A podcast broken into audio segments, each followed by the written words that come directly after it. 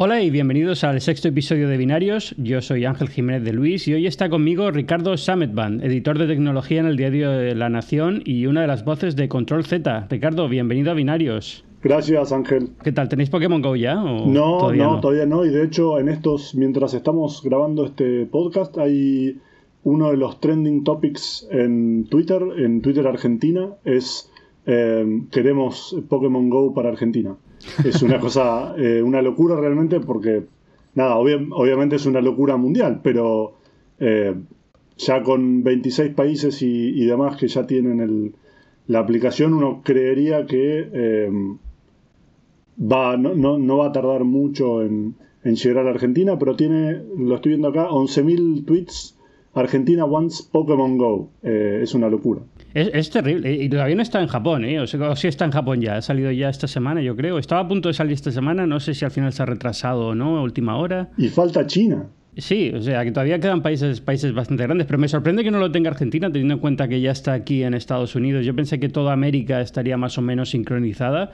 Eh, eh, supongo que hay gente que se lo ha bajado, ¿no? Por, digamos, por otros por otras eh, tiendas de aplicaciones o se ha bajado la APK para usar en Android y este tipo de cosas. Claro, se la, se la han bajado, pero el problema que tienen es que mm, no tienen nada para no tienen nada para cazar. Digamos, el gran, el gran tema ahí es que la, aplicación funciona y todo anda bárbaro, pero no podés pasar más allá de el, el primer em, el primer, digamos, las primeras pruebas de configuración y después no hay nada para, no hay, no hay Pokémones para encontrar. Ah, claro, claro, porque es curioso, porque fíjate, en Europa lo tenían, eh, a pesar de que no estaba lanzada la aplicación, tú te bajabas el, APK, lo usabas y ya tenías Pokémon alrededor. Pero es, verdad que en Japón, por ejemplo, pasaba lo mismo. Tú te podías descargar la aplicación de una tienda, si tenías un Android, de una tienda de fuera, pero abrías la aplicación y, no había Pokémon en todo Japón. Desesperante. Hasta que, supongo que lo de sí, sí. Con lo cual imagino que para mucha gente es frustrante, ¿no? Porque tienes todo,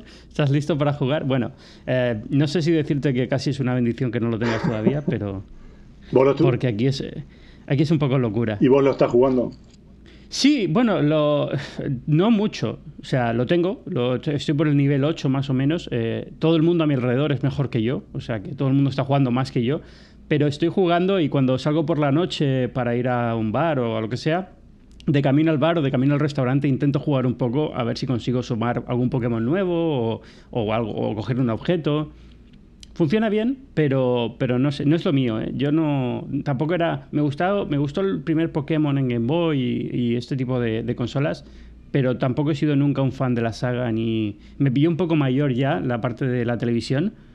Y, como juego tampoco me ha parecido nunca una, una, cosa que me llame mucha atención. Así que estoy jugando, pero más por seguir un poco el fenómeno que porque me interesa realmente jugar. Sí, a mí me, me ha pasado algo muy similar. Eh, para cuando se, se puso de moda, a mí ya, ya no me interesaba y ahora en realidad es eso, me da, como supongo que le pasará también a mucha gente, me da mucha intriga participar de un fenómeno social tan grande, pero después mm, no hay mucho más que eso y sobre todo me, da mucha intriga pensar cómo va a ser eh, el futuro de la aplicación, ¿no? Una vez que a todo el mundo se le pase el primer frenesí de, de conseguir los Pokémon, una vez que ya tengan un, no sé, un número considerable de, ya hayan pasado de nivel y tengan una cantidad considerable, donde van a encontrar la manera de, mantener el interés más allá de que la, habilitación por países y demás mantenga como, como la rueda girando. Pero digo, eh, ¿qué otra cosa se le puede dar a, a la gente, no sé, en Estados Unidos como para mantener este nivel de, de actividad. Bueno, yo creo que lo han hecho bien, porque fíjate, eh, les quedan muchísimos Pokémon. Eh, Pokémon tiene como, no sé si en la lista oficial de Pokémon aceptados son como 800 y pico y han lanzado los primeros, que eran ciento y algo, con lo cual todavía tienen, digamos, todas las expansiones que han hecho a lo largo de los años, todavía las pueden poner dentro de la aplicación. Tienen la posibilidad de jugar jugador contra jugador. Ahora mismo no puedes competir contra otras personas. Tienen lo del cambio. Yo creo que lo han hecho muy inteligente en ese sentido. Les queda todavía mucho que explotar pero no sé. yo también tampoco creo que una vez empiece, se pase el periodo inicial de una semana, dos semanas, la gran mayoría de la gente está jugando por la tontería de que es nuevo y, es curioso, ¿no? Pero probablemente a la, a la semana así, solamente la gente que realmente es fan de la saga o le gusta y demás, pues seguirá jugando. Aquí también se da la casualidad de que, claro, es verano y es fácil salir a... Pero imagino que en Buenos Aires no sé si apetece mucho salir a la calle ahora a estas, a estas alturas del año. Claro, hoy hay 2, 3 grados, eh, no es tan complicado, eh, pero sí, no, no es lo mismo que, que el verano y salir por la noche a las plazas y estar como están todas esas historias dando vueltas de a las 3 de la mañana buscando Pokémones en, en un parque. Eso es, yo creo que eso ha ayudado mucho y en el, en el hemisferio sur probablemente todavía no, no, no, tengan tanta, tanta suerte ni tanta gente en la calle, ¿no? Sí. Bueno, cuéntame, ¿qué te ha parecido lo de esta semana de, de ARM?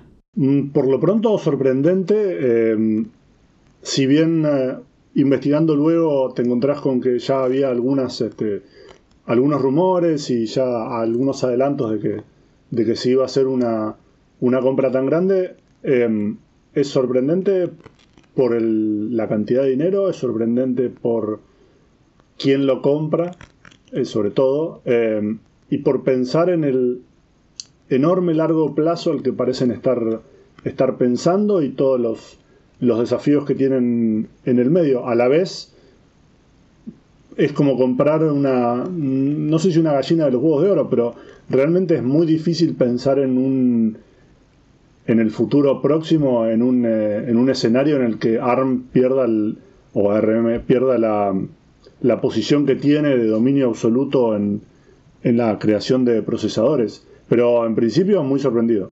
Sí, primero, sorprende mucho el hecho de que lo hayan comprado cuando estaba en máximos históricos y pagando casi un 50, un 40 y tantos por ciento sobre el valor de la acción, con lo cual están comprando una compañía a un precio carísimo. Carísimo. Y es, y es cierto lo que dices, yo creo que a estas alturas la arquitectura ARM está para quedarse, salvo que SoftBank meta la pata y cambie un poco los acuerdos y, digamos, eh, fuerce a la gente a salir.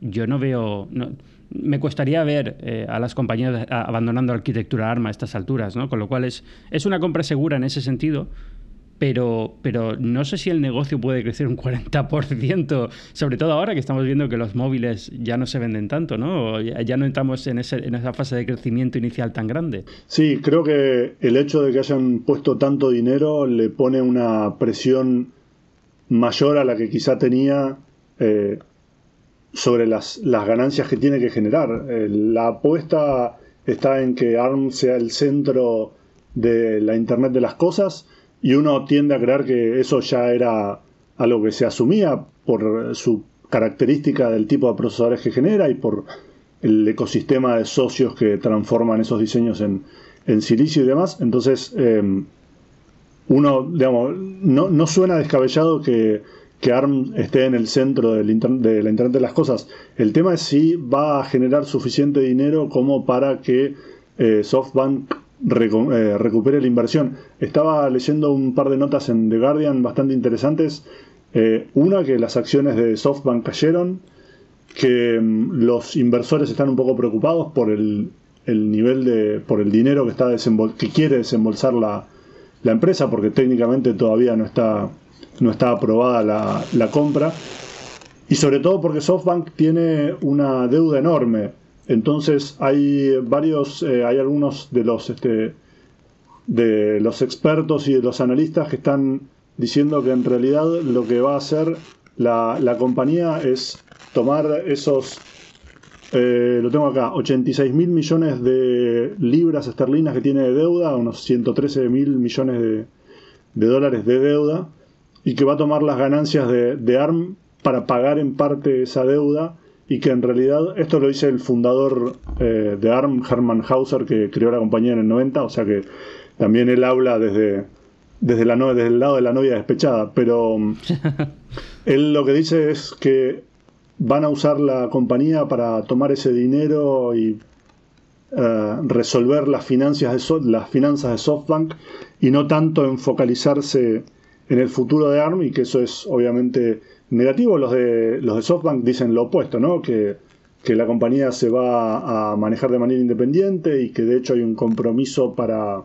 aumentar la cantidad de, de empleados que tiene la empresa para poder ampliar el nivel de los diseños y más.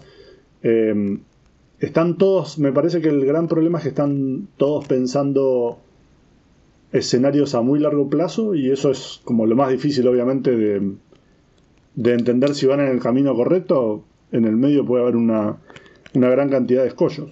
Sí, sí, porque al final esto de la Internet de las Cosas, eh, yo no sé si tienes algún dispositivo eh, conectado en casa o lo has usado o has intentado instalar ese tipo de cosas, pero la sensación que tengo es que no ha ido tan bien como la gente o no se ha aceptado tan rápidamente como las empresas querían, ¿no? No, claramente es algo que mm, es algo a lo que se le tenía, me parece, mucha más, este, más expectativa de lo que de lo que está teniendo o del éxito que está teniendo o en todo caso está teniendo un crecimiento más lento de lo que de lo que se esperaba. Pero no em, sí me parece que está que está creciendo mucho y de una manera que no vemos en cuestiones más de ciudades inteligentes cuestiones más que no tienen que ver con el usuario final sino con grandes organizaciones y ahí sí hay mucho de, de Internet de las Cosas. Ah, pues sí, eh, sí, eso no se me había ocurrido, pero es cierto, sí, es verdad que allí se está moviendo mucho y también se me había ocurrido de repente en, servidores. Em, durante mucho tiempo se ha hablado de ARM en servidores y en data servers y demás, y es verdad que no se ha movido mucho y a lo mejor hay, hay una oportunidad de negocio ahí que no se ha explotado bien. Sí, a la vez, em, donde quizás le va a dar la el volumen enorme que necesita para, digamos que no que necesita, pero que se espera que tenga, es justamente con el, con el usuario final. Em, si, se cumplen todos los pronósticos, en unos años, probablemente más tarde que temprano, pero eh, todos dicen que así será y, es difícil creer que no suceda, vamos a tener, ya tenemos muchas computadoras en casa, pero vamos a tener, no sé, 10 veces más cantidad. Y eso te lo da el usuario final. Si todo lo que se está haciendo hoy de eh, procesadores para eh, contar inventario, para controlar la temperatura en una cámara frigorífica o para controlar la ubicación de camiones eh, de distribución en una empresa logística, un montón de cosas que ya están dentro de lo que se llama Internet de las Cosas, tienen un volumen limitado. Lo que te va a dar el volumen que debería ser a lo que apuntan toda esta gente es a lo que es en el hogar y en el hogar es donde todavía no está no se está viendo, me parece a mí, con eh, la popularidad que se esperaba, ¿no? Sí, eh, casi todo lo que hay está todavía muy en pañales o no funciona bien, o la interconexión es difícil, o tienes que comprarlo todo de una misma marca y usar una aplicación concreta. Yo creo que ahí todavía queda mucho que, evolucionar y, avanzar. Pero mira, me estás dando otra idea, por ejemplo, coches inteligentes. Eh, eh, todos estos Teslas y todos estos eh, coches que cada vez tienen más procesadores y lo más normal es que lleven procesadores con arquitectura ARM, con lo cual tiene mucho que ganar ahí también, ¿no? Sí, son computadoras sobre ruedas. No sé, yo creo que ARM estaba en una posición, tuvo mucha suerte en el, mundo móvil, eh, Intel dejó pasar mucho y, evidentemente era la, compañía. Por cierto, se me ha ocurrido que para los que no sepan muy bien esto de qué va de ARM, ARM es es una compañía que no hace procesadores. Lo que hace, digamos, es la definición de arquitecturas y entonces luego los, fabricantes de procesadores utilizan esa arquitectura, la licencian para hacer sus procesadores. Y los procesadores de ARM pues, son los que usan todos los móviles y tabletas. Esto tenía que haber explicado antes, pero bueno, ah, son los que utilizan todos los móviles y tabletas. Es decir, los procesadores de Apple están basados en la arquitectura ARM, los procesadores de Samsung están basados en la arquitectura ARM, pero ARM no los fabrica, solamente, digamos, eh, hace la, arquitectura y la licencia.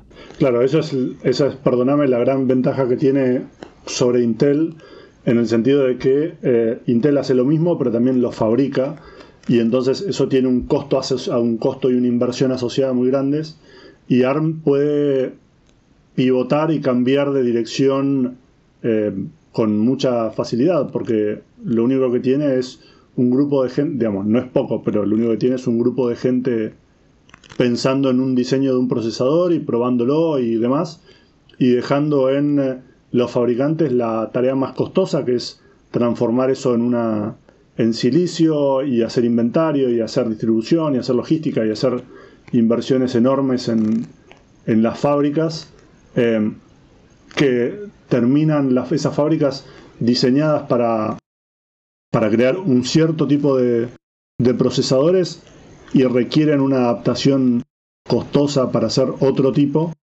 y eso, en eso no, eso es lo que no afecta a, ARM.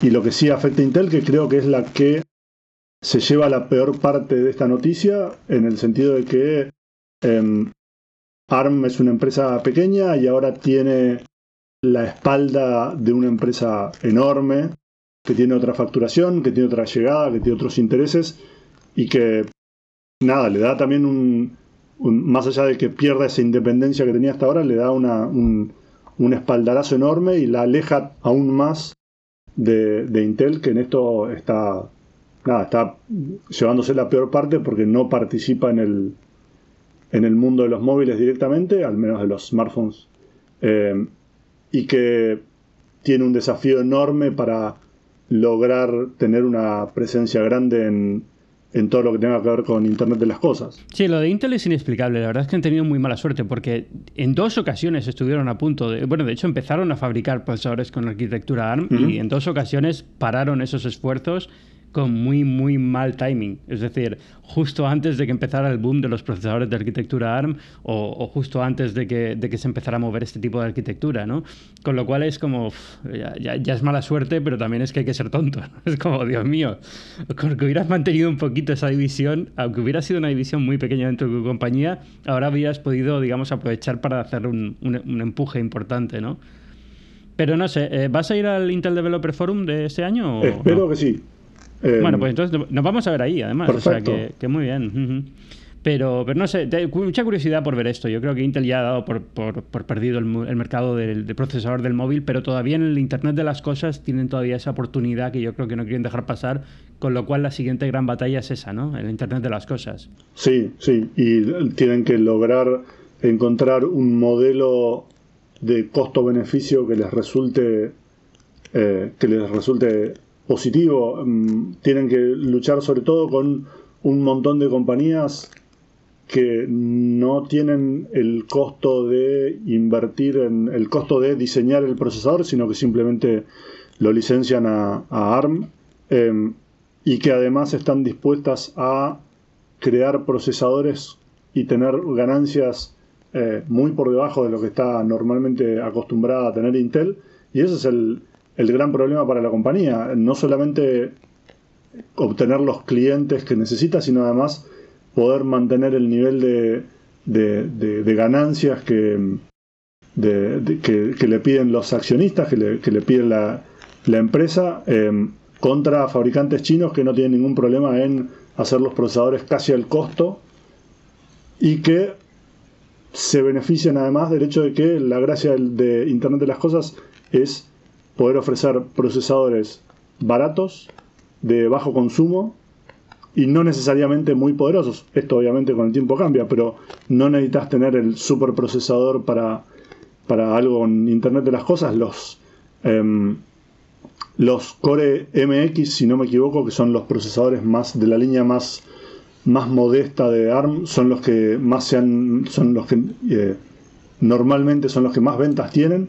Y entonces em, ahí es un desafío que tiene, que tiene Intel, enorme, que lo está, lo está intentando resolver con todos esos procesadores que ha presentado para, para este segmento, pero que nada, no es, no es el terreno en el que normalmente está acostumbrada a moverse. Sí, yo creo que al final es eso, ¿no? Eh, se encuentra en una posición incómoda porque no es una batalla que suele luchar. Estaba acostumbrada a que era em, la marca a la que tenías que ir sí o sí para hacer un PC, con lo cual no, aunque estuviera AMD, pero AMD no era una, una cuota de mercado significativa. Con lo cual no tenían nunca ese problema, no tenían esa necesidad de luchar tan fuerte por mantener su cartera de clientes y yo creo que ahora ya se han dado cuenta de que no, de que tienen que luchar en ese nivel y tienen una, eso es lo que tú dices, ¿no? Una infraestructura que les obliga a tener unos costes más altos. Es, es, complicado. Es interesante, yo creo, ¿no? Eh, eh, es, si consiguen salir de esa, es, es, una de las grandes historias de tecnología que, que, veremos en, este, en esta década, ¿no? Si, si Intel consigue remontar. O sea, que, que conviene seguirlo. No sé. Em, ¿Qué más me cuentas? Oye, has visto lo de lo de Swatch y Apple Watch, ¿no? Sí, hay el, aviso, el alerta de Swatch de que sus eh, la, facturación de la primera mitad del año cayó algo así de un, un 60%, ¿no? Sí, una barbaridad. Una barbaridad.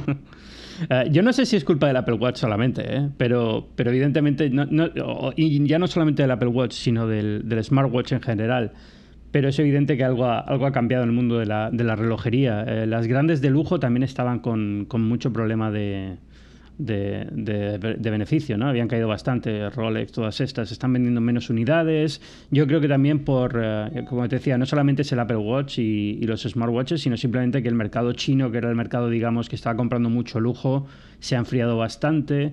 Uh, el dólar ha subido mucho, todo este tipo de cosas se acaba afectando y ha sido como la tormenta perfecta. Sí, hay, hay una, un par de, gráficos. Eh, las, las, este, toda la, la, industria de la relojería suiza viene eh, cayendo desde el 2010, eh, aunque es cierto que obviamente en los últimos años se ha, se ha acrecentado, pero viene como en una especie de, de planeo en declive, como viene por ejemplo el el mercado de las PCs.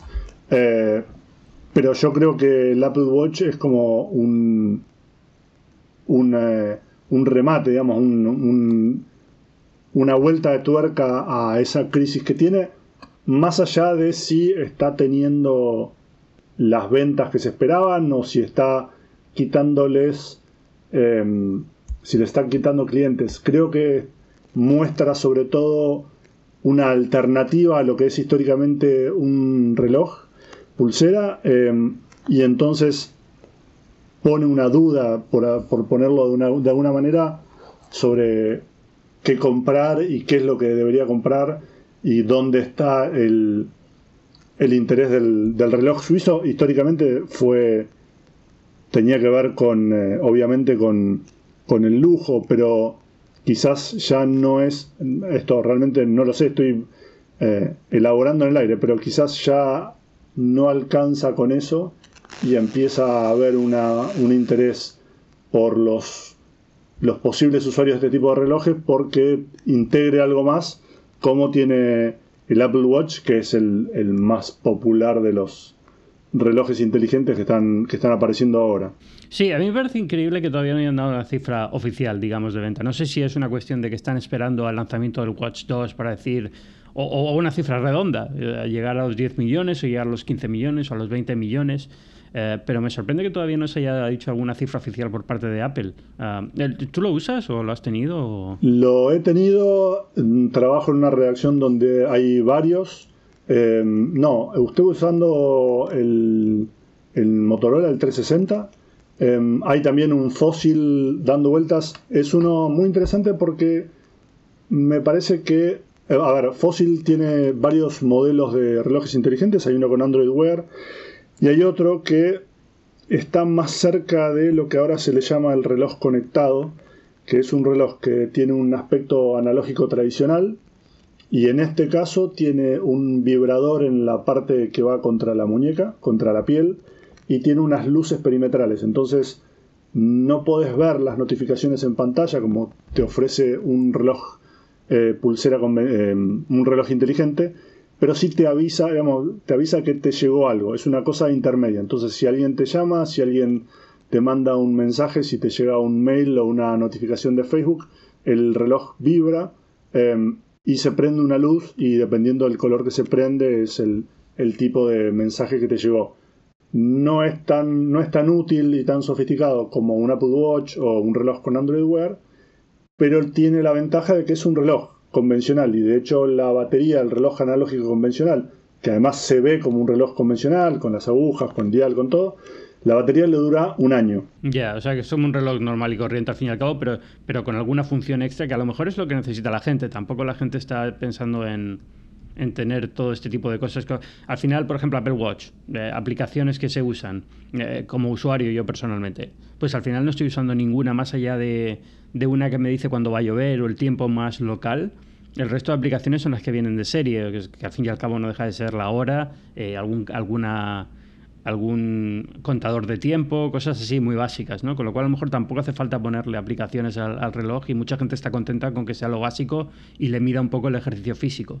Sí, si vos ves lo que hace el Pebble, por ejemplo, que más allá del diseño que, más allá del diseño que tiene, eh, que, que es más modesto en su, en su aspiración, apunta un poco también a eso, ¿no? A una, un rango más limitado de funciones pero decir, bueno, eh, no quiero ser, no soy el, la, computación del futuro, como se plantea con, los relojes inteligentes en un punto. No soy tampoco un reloj normal, soy una cosa intermedia y trato de encontrar un espacio allí que ni, ni deje al, al usuario pensando que quizás invirtió demasiado en algo que no termina de usar, ni es simplemente un reloj que a fin de cuentas es como el reloj calculadora, digamos, es algo que no que, está muy bonito, pero no.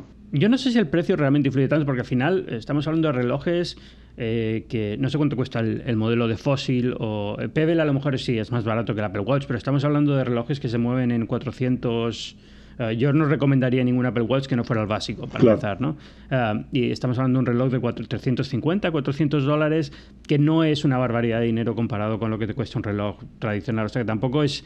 Yo no sé si es tanto el, tema de cuánto dinero como el hecho de todo lo que me dan de extra me merece la pena a cambio de la molestia de cargarlo todas las noches, de que funcione emparejado al teléfono, ese tipo de, de cosas, ¿no? Que te dejan un poco como como eh, y, ya no solamente eso, sino el halo que tiene todavía de producto muy geek y muy producto muy de alguien que le gusta la tecnología y no necesariamente del público masivo, ¿no? Y encima coincide con un momento en el que eh, y esto no es, no es obviamente actual, sino que se viene dando en, los últimos años, en el que el reloj estaba, el reloj pulsera estaba en retroceso. Sí, entonces es mm. todavía más llamativo cuando mm, cuando tenés un, volvés a usar un reloj y encima no es un reloj normal, convencional, sino que tiene una pantalla que se ilumina, eh, que tiene botones. Es como, por eso a mí me parece muy interesante esta idea de Fossil. También están los de Wittings que compró Nokia ahora, que van por el mismo camino. Hacen. Son, no son mucho más que un reloj y una pulsera deportiva combinados en uno, pero a la vez van van con pie de plomo en esto de, buscar dónde está el, futuro del, reloj pulsera. Me parece igual que lo que le falta al reloj inteligente es lo que todo el mundo auguraba que iba a suceder, que es la aplicación o la función que realmente haga necesario llevar el, reloj. Hay una. Cuando apareció, em, había un par de, ideas muy interesantes dando vueltas, que era la idea de que em, en el futuro y suena, tiene cierta lógica. En el futuro el, reloj pulsera va a ser la computadora que, todos llevamos y el celular, el, smartphone, va a ser simplemente una pantalla en la que, en la que reflejamos esa información. Em, y todo va a ser eh, por interacción de, voz y cosas por el estilo. Me parece que, más allá de que obviamente para eso falta mucho, falta en el medio una, una función que, yo diga que no, y que no son las notificaciones en, esa pantalla pequeña, que son útiles, pero que es, es como muy poco. Falta quizás una función que uno diga, caramba, sin esto eh, digamos, esto realmente me cambia la vida. Sí, yo creo que Apple lo intentó con lo de la comunicación desde el reloj, lo de los mensajes, y, no ha funcionado muy bien. Y de hecho, en la, en la nueva versión del software prácticamente lo han, lo han rebajado a un segundo nivel. Lo que sí ha funcionado muy bien es la parte del fitness, que yo creo que ellos sabían que iba a funcionar y al final es lo que está moviendo sobre todo el Apple Watch. Con lo cual, no sé, no sé, ¿qué esperas en el. Eh, si hay un Apple Watch este otoño, que yo espero que sí, eh, ¿qué esperas de él? No lo sé, me parece que lo que lo que necesitan, no sé si es lo que lo que yo creo que, digamos, quizás va por un camino totalmente contrario, pero me parece que lo que necesitan son lograr primero una pantalla que esté encendida en forma permanente sin que eso liquide la batería. Eh, porque creo que una de las cosas que pierde la pierden estos relojes respecto del reloj pulsera convencional es esa mirada em, por el rabillo del ojo para ver la hora, un gesto que mm, cualquier reloj pulsera convencional permite y que estos no. Aquí hay que hacer un, un gesto muy específico y muy claro para que se encienda la pantalla, etc. Em, me parece que va por ese lado y por hacerlo más, más delgado. Em, más allá de eso, no se me ocurre qué otra función podría tener. Obviamente em, la batería y que sea más veloz y ese tipo de cosas, pero no se me ocurre dónde, qué es lo que le está faltando realmente para, para resolver algún problema que tenga. Me parece que así como está, está bien, salvo por estos dos detalles y por, eh, no sé, alguna, quizás un sensor de huellas digitales integrado en la pantalla em, para, para, habilitar pagos móviles y demás sin depender siquiera del, del teléfono. Quizás es conexión 4G eh, propia en el, en el reloj. Me cuesta pensar en una, una, pero bueno, vamos, a ello, exactamente a eso se dedican ellos, ¿no? Pero me cuesta pensar en una función que no tengan otros relojes ahora que, que haga que, que, no, que sea muy fundamental, que esté realmente ausente o que sea realmente necesaria en el, en un Apple Watch futuro. Sí, completamente de acuerdo. Yo, ahora cuando he estado viendo la, versión de la nueva versión del, software está bastante mejor en cuanto a que te deja ir más rápido, se mueve un poquito mejor, está mejor pensado como es el flow normal de, moverte, ¿no? Por el reloj. Pero, pero en funciones, es que cuando me preguntan tampoco se me ocurre nada. Sí, más delgado, pantalla, pantalla todo el día ni se me había ocurrido, pero es cierto que a veces lo eh, no siempre quieres ver la hora en un momento en el que puedes hacer un movimiento claro de quiero ver la hora, ¿no? Estás en una reunión, estás hablando con alguien y quieres ver la hora, no quieres tampoco ser mal educado y mover la mano delante de, la persona, ¿no? Con lo cual lo giras un poquito y no se enciende y es, frustrante. con lo cual eso sí, eso, eso podría estar bien. Y no sé, yo la verdad es que lo uso sobre todo por, el, por los pagos, ¿no? Aquí la verdad es que lo de los pagos en Estados Unidos funciona muy bien y entonces es eh, pagar el taxi en, Nueva York o y pagarlas eh, en el supermercado todo este tipo de cosas está, está bastante bien resuelto. Pero no sabría decir si tuviera que añadir una nueva función cuál podría ser. La verdad es que se me, se me queda corto también. ¿no? no sé si es también porque es un producto de más de moda que de, que de tecnología puro y duro o, por qué, pero, pero me cuesta. A mí me da la sensación de que en, en, este momento al menos el smartwatch está en un nivel semejante al de los auriculares Bluetooth. Esto es, es útil, es conveniente, te agrega algo que el reloj tradicional o el auricular eh, convencional no te da, pero tampoco es una cosa que te cambie diametralmente lo que estás acostumbrado a hacer. Em, en el caso de los, de los auriculares, obviamente es la comodidad y, tal, pero no hay mucho más que, que, eso y tenés que estar pendiente de la batería. Y en el caso del reloj es las notificaciones y tener cierta información en la pulsera que es muy cómodo sin tener que sacar el teléfono del bolsillo. A la vez, el esfuerzo que requiere sacar el teléfono del bolsillo es, hoy por hoy, es mínimo y entonces termina siendo como un poco, un poco superfluo. O sea, es una... A lo que voy es que el, reloj inteligente, por ahora al menos, es un lujo, eh, no por el costo, sino por la funcionalidad Em, y no termina de ser mucho más que eso. Sí es cierto que para lo que sirve muy bien es para todo el tema del fitness y por eso también han, funcionado también las, las pulseras deportivas, estas de cuantificación de, nuestra vida, ¿no? Mm, van por ese lado. Me parece que ahí el, la función está más clara, em, son más baratas también, dura más la batería. La, inversión es, es, diferente, quizás es más, más, de, más del momento eh, que lo que es un reloj. Pero la verdad es que no sé, es una, es una cosa rara porque cuando salió el Apple Watch y cuando Samsung se metió con eso y cuando entraron todos los demás con Android Wear y demás, em, era, era como el futuro y realmente era el futuro en el, en el sentido más, más de ciencia ficción, ¿no? Es esta cosa de tener una computadora en, en, la muñeca y poder hacer de todo y ser más disimulado y dejar el teléfono en el bolsillo y entonces tenemos un montón de cosas.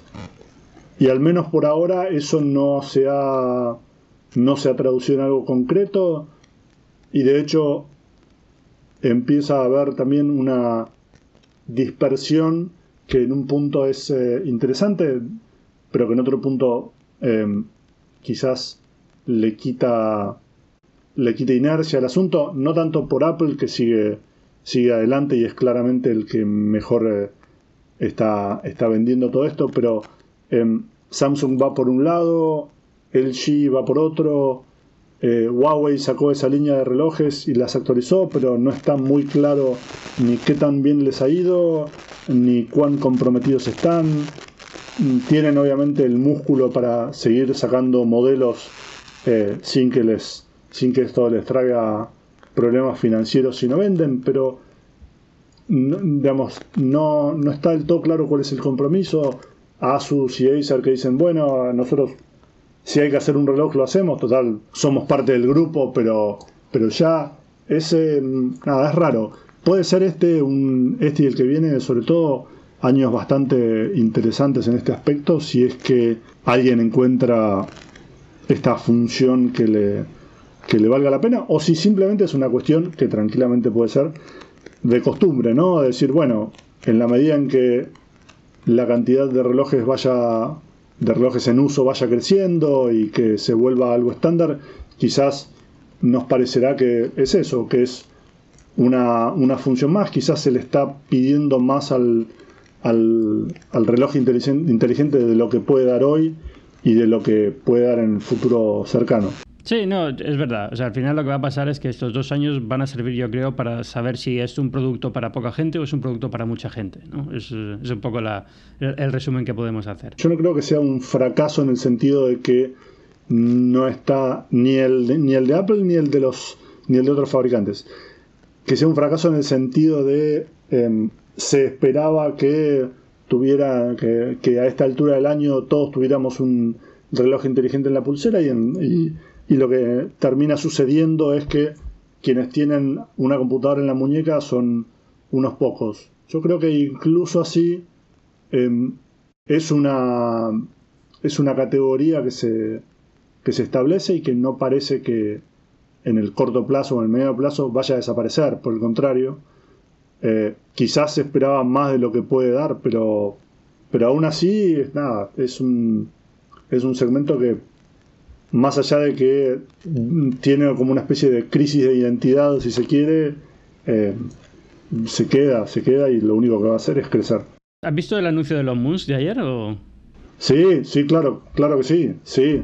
En la, la parte 2 del plan maestro. Me acaba de llegar un correo de alguien hablando sobre esto. Y digo, bueno, vamos a ver, eh, eh, no, sé, no sé qué te parece, ¿cómo lo ves? Todo lo que hace Elon Musk es interesante por, por el aura que tiene y por esa cosa de decir, bueno, esto es esto es lo que vamos a hacer en, de aquí a los próximos 10 años y entonces eh, ya eh, son, son apuestas súper específicas y a la vez son súper amplias y no... Está buenísimo. Em, parece, es muy, es muy, em, em, es muy interesante, es muy...